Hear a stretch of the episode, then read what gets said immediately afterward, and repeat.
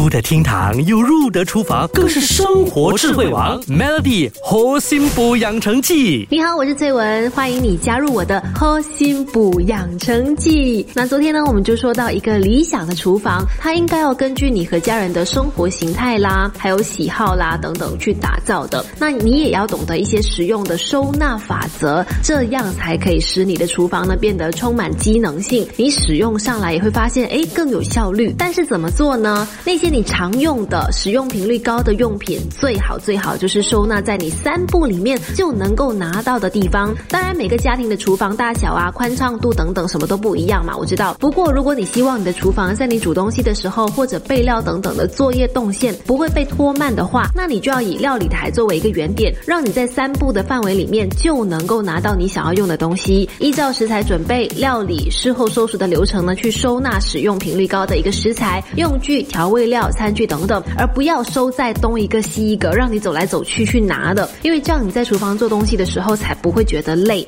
而且还会更有效率，心情也会变好，更能够集中在料理上。还有呢，在下厨的时候，我想大家都不喜欢被打断流程吧。所以呢，如果把东西摆在很难被注意到的角落，要用的时候呢，你就要花很多时间去找出来，这一点也不符合时间交易啦。为了可以速战速决、迅速作业，尽量把你常用的东西呢放在你一眼就能够看到的地方。如果是收在盒子里面的话，也最好选透明的盒子，让你一眼就可以看到什么盒子放了什么东西。尤其是厨房不只是你在用的嘛，所以把常用的东西放在一目了然的位置，对大家都友善。Melody 由心补养成记，每逢星期一至五下午五点首播，晚上九点重播，由美心和翠文与你一起练就十八般武艺。嘿呀！